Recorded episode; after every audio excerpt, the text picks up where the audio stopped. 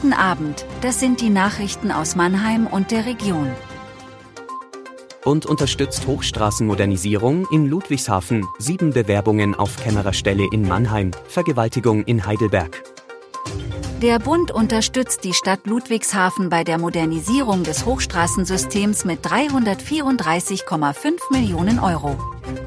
Das sind 60 Prozent der zuwendungsfähigen Kosten. Die Erneuerung der B37 Hochstraße Süd und der B44 Hochstraße Nord kann damit realisiert werden. Die Priorität liegt zunächst auf dem Ersatzneubau der Hochstraße Süd.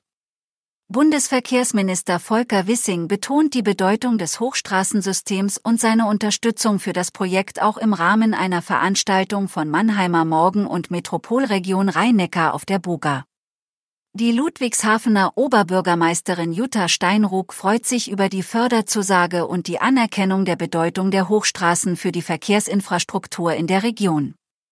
Auch Vertreter aus der regionalen Wirtschaft sind erleichtert. Sieben Bewerbungen auf die Stelle des Dezenten für Finanzen, Sicherheit, Ordnung und ÖPNV sind bei der Stadt eingegangen. Das teilte eine Sprecherin am Freitag kurz nach Bewerbungsschluss um 16 Uhr auf Anfrage mit. Um wen es sich handelt, darf die Verwaltung aus Datenschutzgründen nicht preisgeben. Die Position ist offen, nachdem Amtsinhaber Christian Specht am Sonntag zum Oberbürgermeister gewählt worden ist. Ein Bewerber dürfte klar sein, Volker Proffen. Am Dienstag hat die CDU-Fraktion den 44-Jährigen als Specht-Nachfolger empfohlen. Proffen arbeitet seit 14 Jahren bei Südzucker, ist Vorsitzender des CDU-Ortsverbands Almenhof und Pressesprecher im Kreisverband. Für Kritik hat gesorgt, dass er keinerlei Verwaltungserfahrung mitbringt. Eine weitere Bewerberin ist Nicole Huber. Derzeit ist die 50-jährige geschäftsführende Direktorin des Deutsch-Amerikanischen Instituts in Heidelberg und Vizepräsidentin der IHK Rhein-Neckar. Bei der Heidelberger Stadtverwaltung hat sie mehrere Jahre Führungspositionen bekleidet. Der Gemeinderat wählt den neuen Kämmerer oder die neue Kämmererin in seiner Sitzung am 25. Juli. Zwei junge Männer sollen in Heidelberg eine 17-Jährige vergewaltigt haben. Die beiden Verdächtigen befinden sich nun in Untersuchungshaft. Wie Polizei und Staatsanwaltschaft mitteilen, haben die beiden 18 und 19 Jahre alten Männer die junge Frau in der Nacht auf Samstag, den 8. Juli, gegen 1 Uhr in der Kurfürstenanlage angesprochen. Die 17-Jährige hat das Gespräch abgewiesen und ist weitergelaufen. Die beiden Verdächtigen sind ihr gefolgt. Die Jugendliche hat sich hinter einem Baum versteckt. Dann haben die beiden Männer sie zu Boden gestoßen, sie gemeinschaftlich festgehalten und gegen ihren heftigen Widerstand sexuelle Handlungen an ihr vorgenommen, so die Polizei.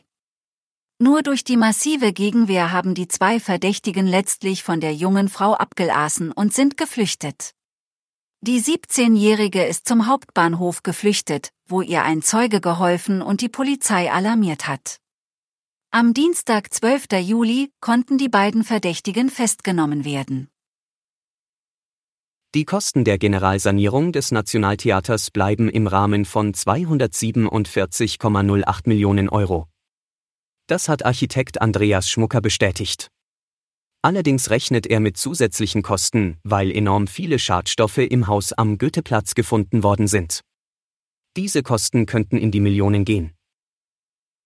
Es wurden mehr Schadstoffe als erwartet gefunden, darunter Asbest und andere gefährliche Substanzen, teilweise in jedem Fensterkit. Das Gebäude ist in den 1950er Jahren gebaut worden. Während der Entkernung des Gebäudes müssen Räume einzeln abgedeckt werden, das Material muss entfernt und speziell entsorgt werden. Die Suche nach Kampfmitteln gestaltet sich ebenfalls aufwendiger als gedacht. Weil ein tatsächlicher Fund etwa einer Bombe sofort entschärft werden müsse, standen die Bauarbeiten etwa beim Mannheimer Stadtfest still. Die Bauarbeiten sind notwendig, um neue Proberäume für Orchester und Chor zu schaffen. Weil sie Tageslicht über verglaste Lichthöfe erhalten werden, wird der Theatervorplatz künftig weniger bespielbar sein. Das war Mannheim Kompakt. Jeden Montag bis Freitag ab 17.30 Uhr auf allen gängigen Podcast-Plattformen.